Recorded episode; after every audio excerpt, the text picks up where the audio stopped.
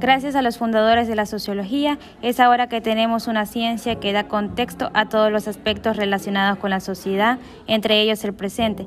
En otras palabras, esta ciencia nos permite comprender por qué somos como somos y por qué un determinado problema es persistente en nuestra comunidad.